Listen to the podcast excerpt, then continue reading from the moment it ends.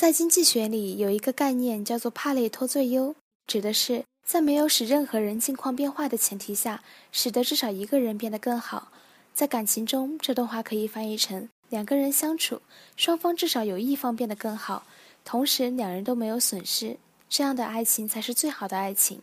当你在一段感情中纠结挣扎的时候，找个安静的地方问问自己，在彼此交往的过程中，你或者他是否因为这一段感情而变得更好？是否都在往更好的道路前进？如果答案是肯定的，那么恭喜你，你找到了一份很珍贵的感情。无论发生什么事情，请务必坚持下去，否则错过了之后肯定会后悔。如果答案是否定的，那么你得思考彼此的关系出了什么问题，是否应该做出某些改变，如何才能优化这一段感情？任何一段感情都需要细心经营，天上掉下来的馅饼一般都是有毒的。即使你有一段帕累托最优的感情，也不例外。